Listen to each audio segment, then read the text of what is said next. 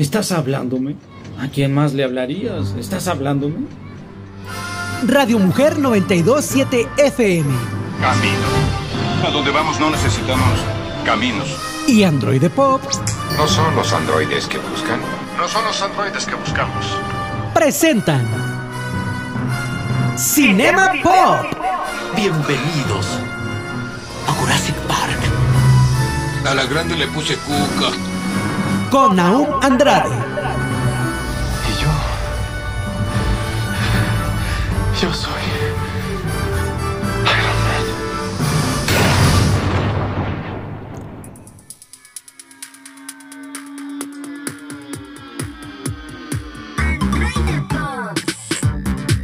Bienvenidos ya este sabadito en punto de las 12 pm. Ya estamos aquí en Cinema Pop en Radio Mujer 92.7 de FM.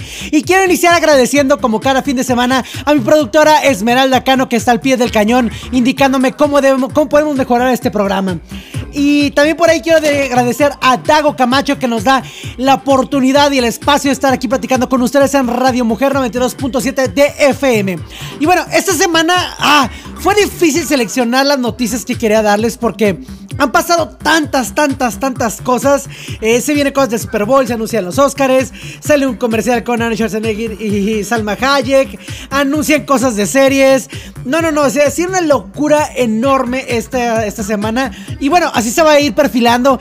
Batman resulta que se vendió totalmente la preventa en Estados Unidos. No, total que vienen un montón de cosas, pero bueno, iniciamos ya este programita de Cinema Pop aquí en Radio Mujer. No sin te recordar que pueden seguirnos en Instagram como Android Pop y en Facebook también como Android Pop que nos dejen sus mensajitos. Así es que vámonos con las noticias aquí en Cinema Pop. Zack Snyder finalmente reveló el elenco de su nueva película Rebel Moon. Alguna vez el director de Justice League, Zack Snyder, estuvo a punto, punto, a punto de dirigir su propia película de Star Wars. Y bueno, al final pues, le dijeron, no, ya estás loco, esto no lo queremos hacer nosotros, esto no es lo que queremos para Star Wars. Y bueno, él dijo, bueno, está bien, está bien, está bien, está bien, no quiere, no aquí mis juguetes, yo me los llevo a otro lado. Y transformó esta película en algo nuevo para Netflix. Y de ahí nace Rebel Moon. Por medio de Twitter hace unos días, Snyder finalmente reveló todo el elenco que protagonizará Rebel Moon, la historia de una pacífica colonia al borde de la galaxia que es amenazada por los ejércitos de un regente tiránico llamado Bailisarius. Mmm, eh, sí es parecido, es parecido a Star Wars, pero bueno, sabemos de dónde viene, ¿no? De dónde viene la idea. La lista de actores que conforman la producción incluye algunos nombres reconocidos como Charlie Hunnam, este actor salió en The Son of Anarchy y Pacific Rim. Y también sale eh, Digimon Hudson. Digimon. Digimon. Digimon. No Digimon. Digimon es una serie. Estaba interesante. Que interpretará al general Tyrus. Y junto a Donabai y un Nemesis que domina la espada. Ahí tenemos espadachines. Bueno, ahí va cosas por Star Wars. Y Ray Fisher como un luchador de resistencia conocido como Blue Blood X. Además del reparto, Snyder compartió una serie de artes conceptuales que mostrarían al elenco tal cual como estaría viendo y al tiránico ejército que amenaza la tranquilidad de la colonia. Hasta que un grupo de personas desesperadas envían a una joven con un pasado misterioso para buscar guerreros de planetas vecinos para ayudar a construir su puesto. Está muy curioso esto porque se sigue pareciendo algo que Disney hizo también ya con, eh, Star Wars Episodio 9. Eh, Zack Snyder escribió Rebel Moon junto al mismo guionista que le escribió Army of the Dead. Y está muy interesante. Realmente me llama la atención porque Zack Snyder es un director muy polémico siempre. Esta película aún no tiene fecha de estreno. Pero yo quiero saber que, cuál era su visión. Aunque le estén modificando a que ya no sea algo de Star Wars, yo quiero saber cuál era su, su, su visión. Así es que mándame un mensajito a Android Pop y dime, ¿tú esperas Rebel Moon? A mí sí se me hace interesante, sí la espero y sí tengo ganas de verla, pero vamos viendo qué es lo que ofrece Zack Snyder. Futurama regresa. ¿Recuerdan Futurama? ¡Wow! Esa serie de animación que era. No era un spin-off, pero de los mismos creadores de Los Simpson. Pues bueno, hoy es un muy buen día para ser fan de Futurama. Pues el show acaba de ser revivido por la plataforma Hulu. De acuerdo con lo reportado por medios como NME, la tira animada tendrá al menos 20 episodios más. La producción de esta tanda de capítulos comenzará en estas semanas y se espera que la nueva temporada se estrene durante el 2023. Algo que está genial es que regresan las voces originales, al menos en Estados Unidos, en la, versión en inglés, regresan las voces originales de Futurama. Eso está muy chido. Nada más el único que todavía no está confirmado es John DiMaggio que hace la voz de Bender, entre otros personajes. Pero yo creo que sí regresa, vamos, no van a perder esta oportunidad. Futurama le ha pasado un montonal de cosas, porque si bien debutó en el 1999, se canceló en el 2003 y tras una protesta de sus fanáticos que estuvieron súper fuertes, volvió a la televisión. Pero después de siete temporadas en el 2013, pues bueno, volvió a tronar, ¿no? Entonces, esperemos que tenga un buen futuro esa serie. A mí me encantaba, me fascinaba, pero ahora es el momento de saber, ¿a ti te gustaba Futurama? ¿Esperas esta nueva serie Futurama? Yo sí, mándame un mensajito ahí arroba pop y dinos, ¿qué esperas de Futurama? Will Smith da su bendición al reboot del Príncipe de Bel Air. Y bueno, el estreno de Bel Air, eh, ese reboot de la serie de los 90 del Príncipe de Bel Air, ya está aquí a la vuelta de la esquina, al menos en Estados Unidos. Se va a estrenar el próximo 13 de febrero, eh, creo que por la plataforma Peacock, allá en Estados Unidos. Y bueno, ya veremos por cuál nos llega de, de este lado. Yo creo que probablemente nos vaya a llegar por HBO Max, es muy probable, ¿no? Will Smith ha estado involucrado como productor del proyecto desde los inicios de este y ya ha podido ver la serie. Y él dice lo siguiente. El piloto de Bel Air tiene toda la nostalgia que quieres, pero hay partes donde te vas a levantar, te animarás, te aguantarás la risa. Tiene un equilibrio perfecto y reimagina este mundo. Eso es lo que dice él. Pero esta serie ha estado envuelta en pues, un montón de controversias porque hay gente que cuando salió el anuncio principal y se empezaron a ver algunos trailers decían, es que no lleva la temática que queríamos, no necesitamos que se rehaga esta serie, porque lleva un tono más serio, un poco más oscuro. Ah, entonces he tenido muchos, muchos, muchos problemas. La hipnosis de la serie es exactamente la misma que la serie anterior, pero el tono es el que cambia. Según las palabras de Smith, no ha sido algo fácil de conseguir para el creador de Morgan Cooper este tipo de tono, a pesar de contar con un buen material base. Cuando se presentó la serie, eh, Will Smith nos avisó de que se sumergiría más profundamente en los conflictos, en las emociones, en los prejuicios inherentes de que, que sea posible explorar en aquel momento. Era muy imposible, no se podían decir muchas cosas. Eh, y aquel formato pues era un formato de comedia de 30 minutos. Claramente hay una intención de reflejar el movimiento Black, Lives Matter en Estados Unidos y muchos de estos aspectos en este personaje que tuvimos. Ahora, te dejo la pregunta, a ver. ¿A ti te gustaba la serie El Príncipe de Bel Air? A mí me encantaba, era muy divertida. Era muy, muy divertida. Pero, ¿crees que era necesario hacer un reboot tan pronto? ¿O crees que era necesario cambiarle el tono a algo más dramático? No lo sé, sí me da morbo verlo. Yo sí quiero buscar a cuando salga esa serie y verla. Pero no estoy seguro si me vaya a agradar. Pero bueno, mándame un mensajito por Instagram o Facebook, allá arroba Android Pop y darme tu opinión. ¿Esperas esta serie? Nuevo tráiler oficial de Jurassic World Dominion. Ya ha salido este tráiler. No sé si lo esperaba o no, pero Dios mío, qué interesante se ve. Ese tráiler combina la nostalgia con lo nuevo. Honestamente a mí las películas de Jurassic World no me apasionaron tanto. Pero Jurassic, Jurassic Park es una de las películas que, Dios mío, me voló la cabeza. Son por las cosas que quise dedicarme a cosas del cine y que siempre me pregunté cómo hicieron para tener los dinosaurios ahí. Pues bueno, ya ha salido el nuevo tráiler y nos revela que van a estar ya ahí Sam Neill, Laura Dern y Jeff Goldblum, los tres actores principales de la saga original. No inventes, yo cuando los vi dije, ¿qué está pasando?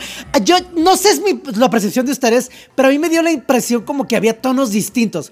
Pero me encantaría saber su opinión. Me encantaría que fueran a verlo a YouTube. Así busquen Jurassic World Dominion trailer y díganme su opinión. ¿Les gusta? ¿Esperan esta película? Yo sí, yo sí espero esta película que llegará el 9 de junio a los cines de Latinoamérica. Y bueno, con esta última noticia nos vamos a un cortecito comercial y no olviden de mandarnos un mensaje aquí a arroba Android Pop. Nos vemos en unos momentos más aquí en Radio Mujer 92.7. Cinema Pop. Es tiempo del intermedio y preparar palomitas. ¡Regresamos! Cinema Pop.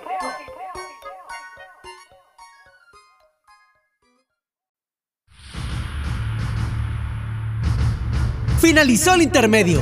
Continuamos. Cinema Pop.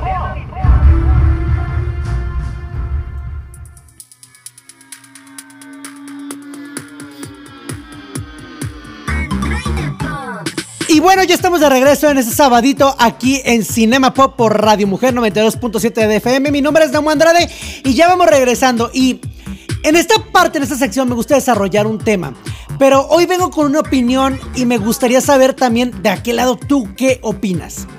Y es que para mí pasa algo con el cine. Yo sé que ahorita tenemos mucho todo este escándalo de los Oscars, ya vienen, ya están por aquí, y que los premios y todo este lado, y que si la película, que si ya metieron un mexicano, que si ya lo quitaron, que si ya nominaron a no sé cuántas personas. Pero bueno, en mi opinión personal, desde hace un buen tiempo que a mí ya no me llaman la atención como tal los Oscars. Siento que, eh, no sé si, ojo, esta es mi opinión completamente personal, únicamente de Naum Andrade, pero no sé si se me cayó la venda y comencé a ver algo que ya estaba ahí, solo no quería ver, o si cambiaron las cosas. ¿A qué me refiero? Que básicamente toda esta parte de los Oscars es algo mediático. Ya sé, aquí vas a decir, alguien va a decir de qué lado. ¡Ah! Dios mío, no lo sabía. No, creo que lo sabía, pues, pero me refiero a que van cumpliéndose agendas, van cumpliéndose favores, van cumpliendo ciertas deudas que se tienen de algunas personas o ciertos intereses. Yo soy afectado. Yo lo he notado mucho cuando ganan películas que digo, ¿es en serio? ¿Es en serio que esa película ganó? ¿Es en serio que ese actor se lo dieron? Y al poco tiempo demuestran que el actor no era tan bueno, o que realmente la película no era tan buena, o que había películas mejores. Y los criterios por los que se, deciden las películas a veces son muy ambiguos. Lo mismo pasa con los Golden Globes, que los vimos hace un poco. Si bien se festeja como, oye, qué chido ganaron, pero también por otro lado me cuestiono. Estos premios que se están dando, ¿se dan porque las cosas son buenas? ¿O se dan por una percepción o interés como de alguien más? ¿Qué es lo que hace que una película sea buena? ¿Por qué les va? Para mí hay películas que me encantan, pero yo sé que no pueden entrar como en una zona de arte o de, ah, decir, Dios mío, esta es una película excelente, es una película perfecta, oh, Dios mío. Pero me gustan, me divierten. Y hay películas que están catalogadas como, wow, son las mejores, que para mí es como, eh, la verdad no me gusta. El cine pretencioso a veces no me suele agradar tanto. Pero le doy la oportunidad porque me encanta ver el cine, me encanta ver películas, me encanta ver series. Y ojalá algún día pudiera vivir más de todo esto, ¿no? Me encantaría poder hacer más cosas grandes. Pero, volviendo al punto. ¿Qué ocurrió, por ejemplo, cuando yo vi Dune, Duna? A mí la película no me agradó, pero la, película se me hizo muy cansada. Siento que era demasiado pretenciosa. Sí tiene planos hermosos que dices, wow, qué hermosos planos. Qué bonita eh, cinematografía, el manejo de la cámara, los efectos especiales, el arte, el diseño de producción. Se ve muy padre. Pero la historia, caramba, la historia. La historia sé que es difícil de adaptar porque viene de un libro y siempre es complicado llevar la adaptación y tiene que ser una película larga. Pero ¿es necesario planos tan largos? Ahora, la crítica especializada, mucha, no toda, pero les encanta esa película. Y yo digo, ah, no sé. Ahora, les voy a poner otro lado para que contraste esta opinión. Hay películas que a mí de plano eh, no me agradan. Muchas de cine independiente mexicano. Que digo, ay Dios mío, ¿por qué estamos viendo eso? ¿Por qué estamos viendo eso? Dios mío. Hay producciones que yo sí cuestiono por qué se siguen haciendo así, ¿no? Ahí tenemos el remake por quién sabe qué idea se les ocurre de sexo, pudor y lágrimas que a mí, a mí, Nahum Andrade, me no me vayan a linchar. O si me van a linchar, vayan allá a las redes sociales, arroba androidepop.com y díganme qué opinan. Y díganme, no, güey, a mí sí me encantó. Sexo, pudor y lágrimas. A mí no me gustó Sexo, Pudor y Lágrimas. Me dio hueva esa película. Creo que había mejores películas en esa época, pero se hizo un desastre con la película. No, es que es, trascendental, es diferente. Pero para mí, el cine mexicano de toda esa época no era más que buscar sexo y tratar de crear ciertas polémicas. Eh, y es lo que digo, ah, yo no las disfruto. Pero hay gente que les encanta. Hay películas todavía que he considero todavía más malas. Ahorita está hablando del cine independiente y me fui por otro lado para hablar de sexo, pudor y lágrimas. Pero hay películas de independientes. Estoy tratando de recordar una que se llamaba My First Movie, una película de producción mexicana eh, de aquí de Guadalajara. De hecho, de las personas que actúan allá, este, que están ahí, pues bueno, yo las conozco y todo. Y conozco el esfuerzo que hacen. Digo, ok, está chido el esfuerzo. A mí en lo personal no me gusta la película. Se me hace como, ay, Dios mío, no estás proponiendo nada nuevo, es muy repetitivo, es lo mismo de siempre, son historias que están muy bobas, que no tienen realmente un trasfondo. Sin embargo, esta película me la pasaron a mí antes de que estuviera en cines. Se la pasó a mi papá. Y mi papá me dijo, ah, está bien buena, está muy chida, me gustó. Y hay gente que la disfrutó, les encanta. Entonces me quedé pensando desde ese momento, ¿qué hace a una película buena? ¿Es que llegues toda, lleves todas las reglas de la cinematografía? ¿O es simplemente que te divierta? ¿A ti qué te hace que una película sea buena para ti? ¿Qué es lo que disfrutas? Yo me puse a pensar. Y luego dije, no me engaño, no pienso. Ah, no, no, me puse a pensar. ¿Qué me hace a mí disfrutar una película? Y la verdad es que ahí me apasiona la trama. Y me apasiona. Yo me, me, encanta fijarme en cada uno de los detalles. Disfruto una película. Me encanta, me apasiona verlas. Y que las personajes me lleven una historia. Que me hagan sentir algo. Aunque sean divertidas, aunque sean bobas, pero que me hagan sentir algo. Y que se les vea algún punto de creatividad. También eh, hay, yo ya estoy muy fijado y errores como que el CGI esté mal. A veces me saca como de la película que, digo, ay, eso se ve muy irreal o no está bien machado. Pero a lo mejor es mi percepción por las cosas que yo estoy acostumbrado a hacer. A lo mejor otras personas ni siquiera se dan cuenta o no le dan importancia. Entonces, a mí una película me interesa por su historia, sus personajes y que esté bien realizada. ¿Para ti qué es? Para ti, ¿qué es lo que te hace disfrutar una película? ¿Serán esos mismos puntos o tú dices, no sé, simplemente que me entretenga y se acabó? Porque me intriga mucho saber esto. Eh, hay mucha gente detrás de una película. Hay muchos trabajos detrás de una película. Hay muchas decisiones detrás de una película. Guillermo el Toro decía que ah, parte de las cosas difíciles cuando él hizo Ming fue pelearse con el estudio y tratar de resolver estas películas, ¿no? Resolver estos problemas. Y trató de hacer lo mejor que podía eh, con lo que el estudio les dejó. Después de eso ya no tuvo que enfrentarse a nada más que a ninguna más eh, opinión sobre el estudio que le dijera haz esto o haz aquello, ¿no? Pero bueno, ya es el señor Guillermo el Toro. Pero también explicaba el hecho que el trabajo del director es que todos los problemas que ocurren en una producción no se noten. Esa es parte del trabajo. Entonces lo que a mí determina que, que hay un buen director. Pero también al final, si existen esos errores y yo los detecto, a mí me sacan de la película un poco, como de, eh, les falló esto, les falló aquello. Pero para ti, ¿qué es? Para ti, ¿en qué te fijas cuando vas a, ver una película? ¿Cómo decides verla? ¿Te basas en el tráiler? ¿O te basas en el póster? ¿Te basas en el nombre? ¿En el actor en el que está? Fíjate que son muy pocas las películas que me han hecho ir a ver por un actor o actriz. Creo que principalmente creo que eh, me gusta más ver porque es Marvel, porque Arnold Schwarzenegger, me encanta ver las películas de Arnold Schwarzenegger, pero no es, diría que iría al cine verlas porque sale Arnold Schwarzenegger. Si acaso creo que Sarah Michelle Gellar ha sido una de las actrices que me ha hecho ir a ver películas con ella, o inclusive eh, Christine Ritter, nuestra Jessica Jones, digo, ah, quiero verla actuando, ¿no? Este, o también esta actriz que ahorita se me... Kat Dennis, que salió en Dollface y en Thor. Me, me, interesa verla, pero no con. Si la película es mala, es mala. No porque ella esté ahí o esos actores estén ahí, ya voy a decir que es buena.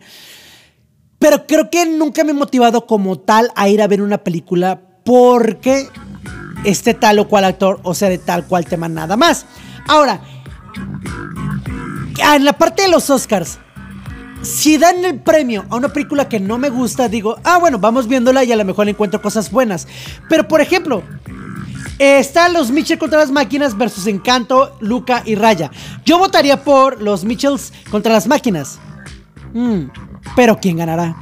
En fin, esa es mi opinión, esa es mi humilde opinión. Pero déjame tú en, Instagram todas estas preguntas que les hice. Ahí en arroba androidepop. Mándame tus preguntas y dime. A mí me interesan las películas por esta razón. La verdad no me gusta la opinión de los Oscars. O si me interesa. Así es que vámonos a cortecito y nos vemos en un momento más aquí en Cinema Pop. Es tiempo del intermedio y preparar palomitas. ¡Regresamos! Cinema Pop.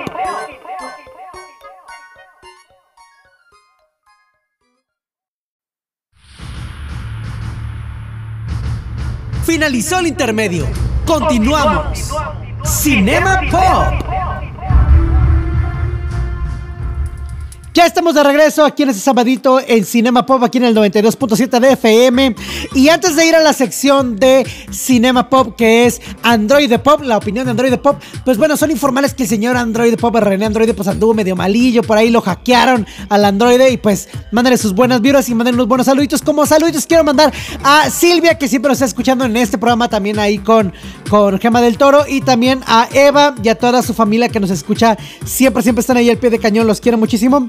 Y bueno, a todos ustedes, mándenos ahí arroba Android Pop y nos díganos cuándo nos escuchan, si escuchan aquí, si escuchan en podcast, en qué momento nos escuchan. Y vámonos con esta sección de la opinión de Android Pop. Hola, qué bueno que estás escuchando Cinema Pop. Me da gusto saber que has llegado hasta este espacio. Es más, te mereces un premio. O por lo menos estar nominado a uno. Ah, pero en lo que los premios existen para los escuchas y eh, creamos algunas nominaciones, te voy a recomendar un producto que ese sí está siendo considerado para la temporada grande de premios. Yo soy René Androide y te presento al Androide Pop. Y esto es Being the Ricardos. En la opinión de Androide Pop.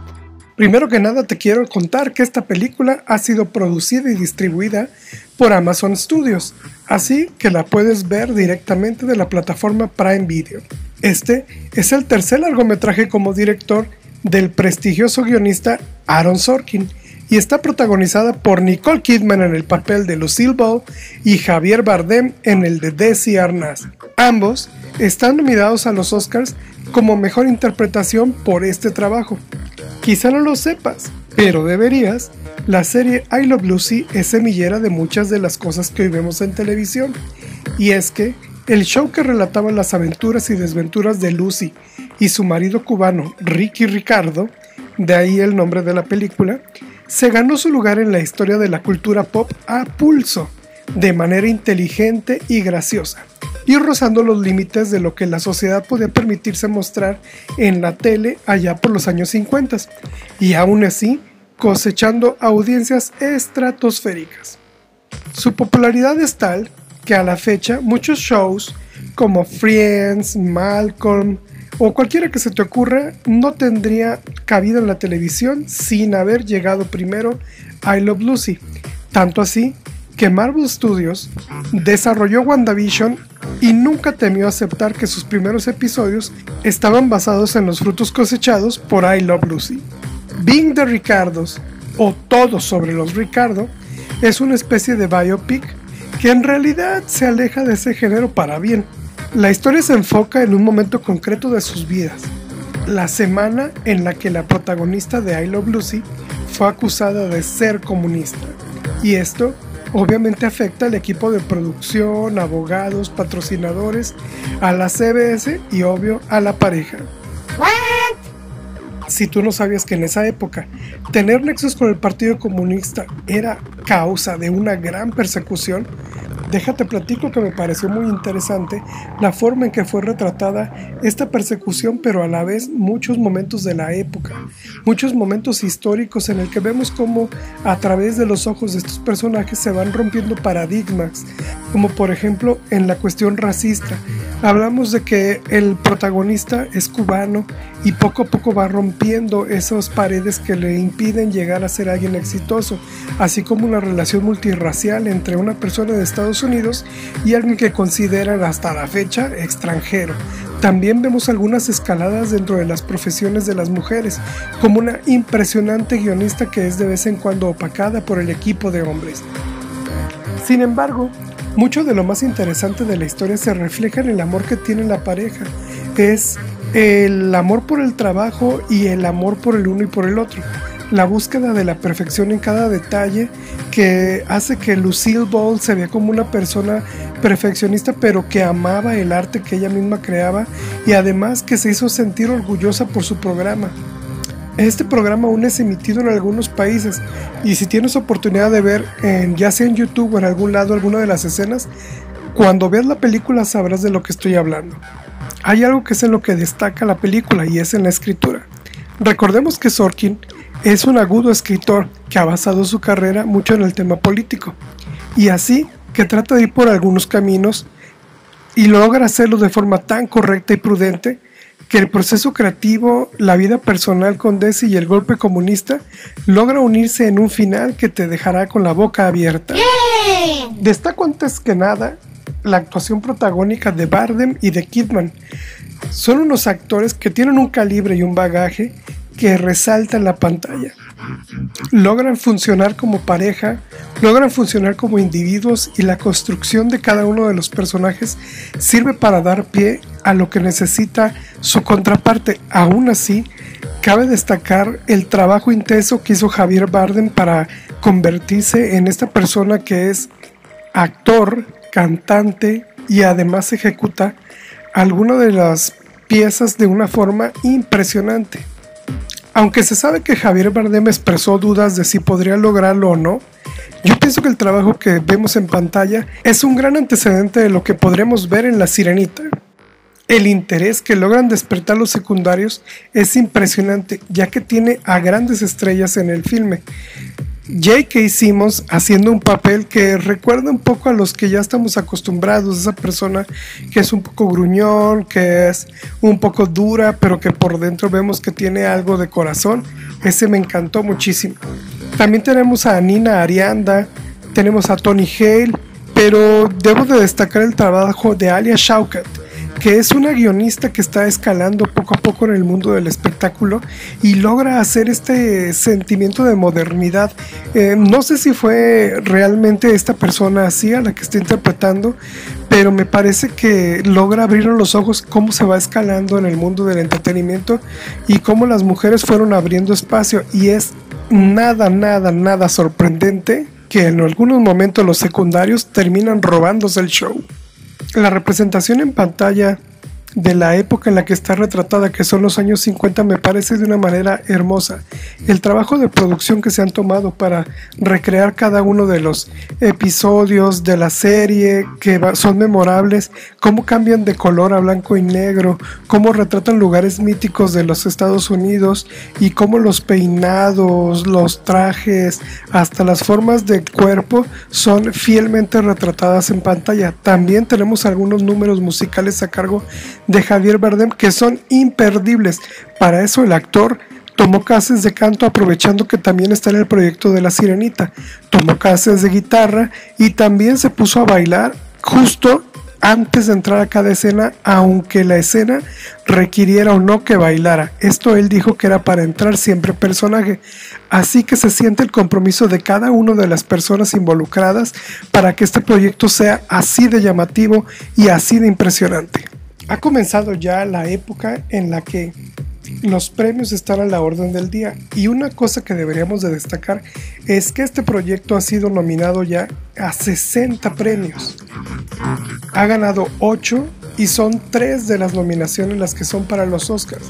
Si tú quieres ir tomando la referencia y marcando palomitas con los proyectos que llegarán a la entrega de la academia, no te puedes perder Big de Ricardos en Amazon Prime Video este proyecto que llegó a Amazon Prime y que de verdad no va a pasar desapercibida en los premios. Curiosamente, Javier Bardem está nominado al mismo tiempo que su esposa Penélope Cruz, quienes además los dos ya cuentan con dos estatuillas de la academia. Qué raro, pero esto le da un saborcito de misterio y eso también hace que veamos la presentación de los premios con algo más de misterio. Esta fue la opinión de Android Pop Acércate a las redes sociales por favor y cuéntame todo lo que opines sobre el tema, ya que en realidad es lo que más me gusta, iniciar la conversación. Hasta la próxima. Es tiempo del intermedio y preparar palomitas. ¡Regresamos! Cinema Pop.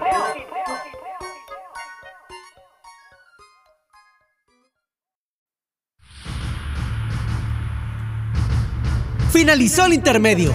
Continuamos. Cinema Pop.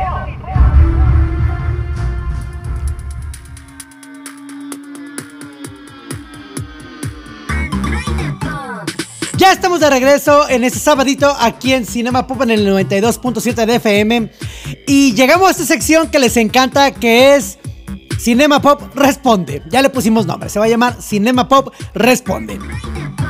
Y bueno, Entre las preguntas que nos dejaron, recuerden, durante la semana en nuestras redes sociales, tanto en Android Pop, en Facebook y en Instagram, mandamos la historia donde les, les hacemos la invitación a que nos hagan una pregunta. También en mi eh, Instagram personal lo hago. Pueden buscarme como arroba naumandroide. Búsquenme así, arroba naumandroide. Y durante la semana van a encontrarse con esta historia que, bueno, este, los invitará a hacernos una pregunta. Y para las que ya nos mandaron nuestras preguntas, tenemos nuevamente a DMG 2013, que olvidé nuevamente quién, con el nombre completo de era, perdón, no me mates. Pero síganlo así como DMG 2013, que pregunta, este, ¿qué opinas de los mexicanos nominados al Oscar? Este, bueno, que es algo muy interesante porque son Oscar. Ah, qué mal broma. Bueno, yo creo que es algo muy chido que, se llegue un mexicano a ese punto. En, este, en esta edición de los Oscar tenemos a Guillermo del Toro nuevamente. Este, y al director mexicano Carlos López Estada. Este, que llega a los Oscars. Y yo creo que es, que es algo que demuestra que sí se puede. Que decidiéndote, que perseverando, sí se puede. Pero también teniendo un trabajo de calidad. Un trabajo que realmente digas, este es un trabajo que me interesa mostrar a los demás y que esté hecho correctamente, con un esfuerzo que se note que estudiaste y que te preparaste para hacer ese trabajo. Y por tenemos grandes mexicanos que han llegado a los Oscars. Es que, ¿qué es lo que yo opino? Que felicidades, son un orgullo nacional, pero no solo nos quedemos con el hype de, ¡ay, llegó Guillermo del Toro!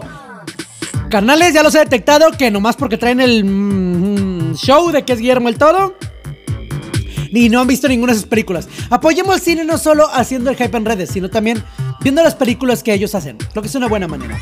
Y bueno, otra pregunta que tenemos por ahí es de Luigi Hardy 1358. Ándale, Luigi Hardy 1358, te mandamos un saludote. Dice, ¿existe alguna posibilidad que, la, que termine la serie Glow en otra productora, Netflix o alguna película? Chale. Pues bueno, mira, investigando, quiero darte una mala noticia, es que de momento no. De momento esta serie de luchadoras no hay nada en ningún lado. Las intenciones de la producción y el director sí es que se pudiera llevar a otro medio, eh, pero no ha... No se ha logrado, ¿sabes? No se ha concretado. Y nadie ha dicho nada, ninguna productora, ni Netflix, ni Amazon, ni HBO han levantado la mano y decir, hey, yo la quiero continuar. Para nada. Por ahí este, decía el director, queríamos darle un cierre a Glow, teníamos todos los guiones hechos y sabíamos a dónde queríamos llegar. Era una temporada muy buena, muy intensa de lucha libre. Realmente teníamos muchas ganas de hacer, las actrices estaban con ansias porque les encantaba esa parte, actuar, subirse al ring, sentirse fuerte y rudas. Desgraciadamente se canceló. Con suerte de futuro, si todos los fans realmente quisieran el cierre de Glow, podríamos hacer una película y darle el cierre definitivo. A mí me encantaría que Netflix o cualquier plataforma retomara el proyecto y firmar esa temporada pendiente. Me gustaría hacerlo yo mismo, pero costear algo así está por encima de mi nivel salarial. ¿Yo qué les digo? La mera verdad es que si les interesa, Luigi Harry te interesa, apoyen.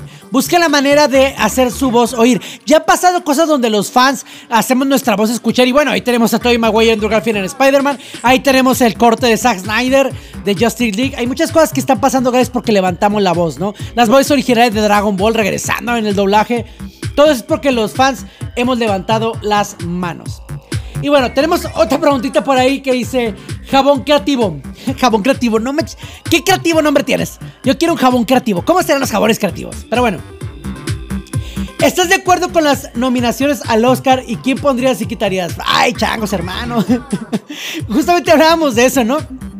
Ah, no sé, eh, para mí es complicado decir a quién pondría, a quién quitaría, porque quién soy yo para decidirlo, ¿no? Pero si me preguntas a mí, creo que yo le daría más peso a películas que realmente tuvieran una muy buena historia y no solo que fueran sorprendentes porque están hablando de un tema del momento, porque está tratando de hacer algo polémico.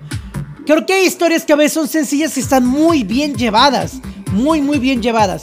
De mi lado quitar, pues bueno, creo que ninguna poner ninguna, pero sí te podría decir que yo, por ejemplo, mejores efectos visuales, claro que pondría a No Way Home. Eh, claro que sí, Spider-Man No Way Home. Mejor diseño de vestuario, claro que me encantaría que ganara Corella. Es, un vestuario que me encantó. El diseño y producción de esa película está hermoso. La película tiene sus eh, problemitas. Pero por el amor de Dios, la música y el vestuario son excelentes. Excelsos, dirían por ahí. Entonces, bueno, espero haya respondido más o menos tu pregunta. Es una pregunta complicada de responder, pero bueno, espero te haya dado alguna idea. Ahora, para nos pregunta, este, Juan In. Ah, no manches, se llama, se llama Juan In. O sea, es un Juan In. Ah, ok. Eh, quien entendió este es un chiste de 31 minutos. Si no han visto 31 minutos, escuchen 31 minutos, son muy buenos. Eh, vean la serie de televisión eh, chilena, muy divertida. Y pueden meterse a Spotify y busquen 31 minutos de adultez. Y van a encontrarse con unos covers bien chidos eh, para adultos de 31 minutos. Pero bueno, X, comercial aparte. Juan Índice, ¿viste el comercial de BMW con Arnold y Salma Hayek? Sí, sí lo vi, por amor de Dios. Qué buenos comerciales. Es algo que me encanta, me fascina, me apasiona el Super Bowl. Yo no soy de fútbol. Ni de fútbol americano, de ninguno. No me gustan los deportes, no es algo que a mí me guste. Pero si algo disfruto del Super Bowl, son todos los comerciales que hay. Dios mío, Dios mío, este comercial de BMW para su nuevo vehículo eléctrico iX. Dios mío, qué bueno está. Vemos a Arnold Schwarzenegger como Zeus y, y, y a Salma Hayek como su esposa y tienen problemas porque deciden decidir retirarse del Monte Olimpo para vivir una vida más terrenal. Pero por ahí Zeus, que es interpretado por Arnold Schwarzenegger, pues no lo disfruta porque pues tiene los poderes de la electricidad, ¿no? Y pues la gente constantemente le está diciendo, oye, me tiras para hacer esto, me tiras para andar aquella, me tiras acá y dices, no inventes. Y al final te introducen el carro de una manera que, que, se siente orgánica. Obviamente sabes que es un comercial, pero está muy chido. Y verlos a Salma Hayek y a, y a, juntos en escena te hace querer desear. Querer desear si está bien dicho. Bueno, te hace desear que estén en una película juntos. No sé, tal vez esta comercial sea una prueba de cámara para Thor Love and Thunder. No sé, podría ser. No lo sé. Pero me encantaría verlos a los dos en una película. Tiene una química muy, muy, muy buena. Y el pequeño Pegaso que sale y es hermoso. Vayan a ver ese comercial ahí en YouTube. Este, de BMW eh, iX. Así póngale. BMW iX Arnold Schwarzenegger. Con eso les va a aparecer. Y bueno. Con esta pregunta ya estamos terminando este fin de semana. Les agradezco nuevamente por estarnos escuchando. Disfruto mucho hacer este programa. Ha sido un logro muy grande para mí. Me apasiona bastante.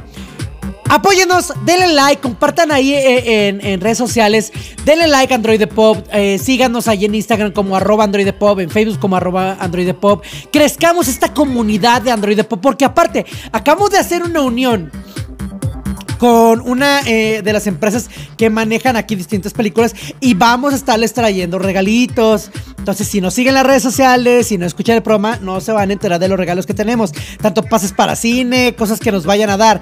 Entonces, vayan a arroba Android Pop en Instagram y Facebook y síganos. Y también síganos ahí este, en mis redes sociales, en la parte personal. Ahí en Instagram, la es que no les doy Facebook porque no es muy activo, pero síganos ahí como arroba.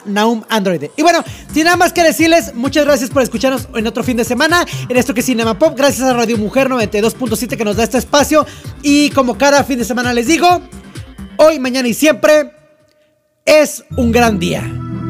Vámonos. Terminamos esta función. Android Pop y Radio Mujer 927 te espera la siguiente semana con más información sobre cine, series y cultura pop. Hasta la vista, baby. Cinema Pop.